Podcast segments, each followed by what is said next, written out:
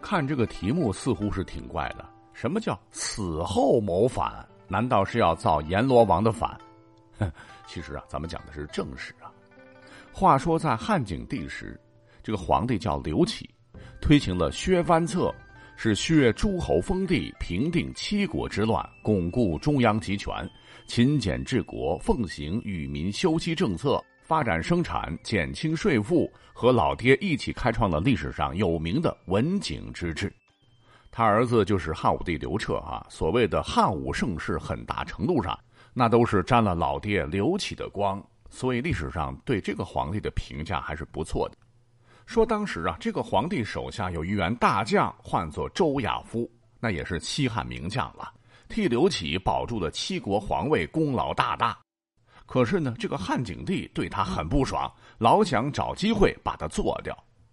为什么呢？就是因为这个周亚夫得罪人了，那为什么会得罪人呢？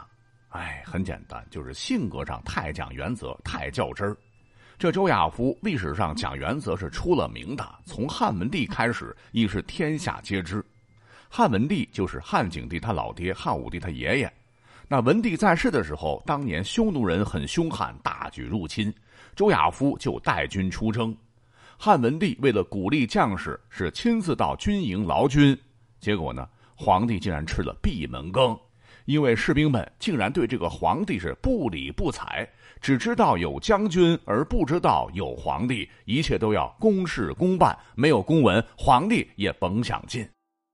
汉文帝无奈，就跑到了周亚夫的大帐外，结果呢，这个周亚夫竟然不行跪拜礼，只对汉文帝施以军礼，拱拱手。哎，这在古代很严重啊，大不敬。好在汉文帝是一个好皇帝，那时候呢，他就对太子，也就是后来的景帝说：“周亚夫很讲原则性，军纪整肃。如果将来遇到大事，周亚夫绝对是一个难得的人才。”只是可惜，汉景帝他毕竟不是汉文帝，他最后啊可没听他爸的话。刚讲了，汉景帝即位之初，就为了巩固中央集权，听了晁错的建议，要削夺诸侯权力。那哪成啊！这七个诸侯王直接不干了，发动叛乱，领头的就是实力非常强的吴王和楚王。朝廷这边扛不住，就任命周亚夫为太尉，与叛军激战。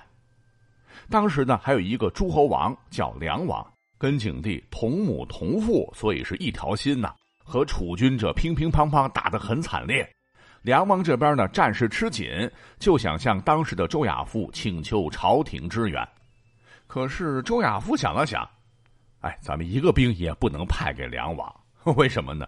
因为自个儿跟其他诸侯打的也是很焦灼，万一派了援军，很可能战略上会处于下风，竟然是断然拒绝了梁王的请求。这一下就把梁王给得罪了。等到周亚夫率军大败吴楚等国之后，战绩斐然，加官进爵之时，这个梁王肯定要说坏话了。呃，因为梁王是当时太后，就是窦太后最喜欢的小儿子，那这一下周亚夫就等于在朝廷上又树了两个敌人，那就是太后加梁王，哈，一起给汉景帝说他坏话。汉景帝于是乎对周亚夫就有点不满意了。可是呢，周亚夫他就不在乎，他觉得什么事都必须讲原则，丁是丁，某是某。那这个想法就为他带来了杀身之祸。咱们都知道，汉武帝刘彻最早啊，他可不是景帝的太子，是他妈和当时的长公主叫刘飘结成了政治同盟，就怂恿汉景帝废了原先的太子。按理说，哎，这是国家大事不错，可是呢，也属于皇室内部的家事。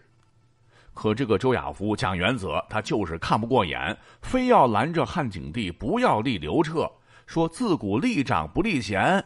这一下可不得了了哈！除了太后，又把长公主和刘彻和刘彻他妈给得罪了。这还不算，后来呢，汉景帝想把皇后的弟弟，也就是国舅爷封个侯，可是这个周亚夫死活坚决不同意，说高皇帝刘邦当年可讲过，非刘氏子孙不得为王，没有战功的人不得封侯，如果违反了，天下共诛之。就这么地，把国舅爷也给惹了。哎，这些呢都让汉景帝觉得非常没面就想给这个周亚夫点颜色瞧瞧。说有一回呢，皇帝专门宴请周亚夫吃饭，吃的什么呢？等端上来一看，一大块熟肉。可是奇怪的是，没有筷子，也没有刀叉。那明眼人一看，肯定是皇帝要试你了。但这个周亚夫他不管，很不高兴，就向旁边的人要筷子。汉景帝瞅到这个情景，就笑着跟他说：“寡人一国之君，陪你吃，陪你喝，陪你聊天，好酒好肉三陪，莫非这还不能让你高兴吗？”周亚夫很不乐意的嘟囔着脸，然后是向景帝跪下谢罪。景帝一看，赶忙说：“看来爱卿是服软。”呃呃，哎哎，你怎么走了呀？朕还没说完话呢。原来周亚夫气不过哈，然后直接当着皇帝的面起身转身走了。这个景帝气呀，看到这个情景非常愤怒，他非常叹气的说：“这种人怎么能辅佐少主呢？”从此心里边就动了要除掉周亚夫的心思。说是在公元一百四十三年，周亚夫的儿子利用私人关系从武库当中购买了一批铠甲。干嘛用的呢？呃，因为根据当时的丧葬制度，他准备尽个孝心，在父亲死后想来做父亲的陪葬。可没成想，那这个事儿呢，被人直接举报了。这周亚夫的儿子就以谋反的罪名被景帝投入监狱，并且牵连到了周亚夫。当时派来审问的是朝廷的一个廷尉，就质问周亚夫说：“你为什么要私藏兵器造反呢？”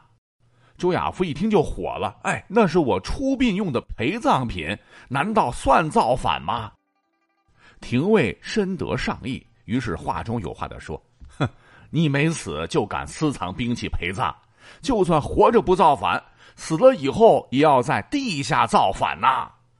周亚夫听了以后非常的屈辱，感觉没有办法忍受，于是是绝食抗议，五天之后吐血身亡。那这个故事呢，之所以被《史记》记载，哈，就是典型的思想罪，就是没凭没据说你有罪，你就有罪；说你脑袋有这个想法，那就是罪。百口莫辩，气得吐血也没辙，跟后头南宋时的岳飞、莫须有如出一辙。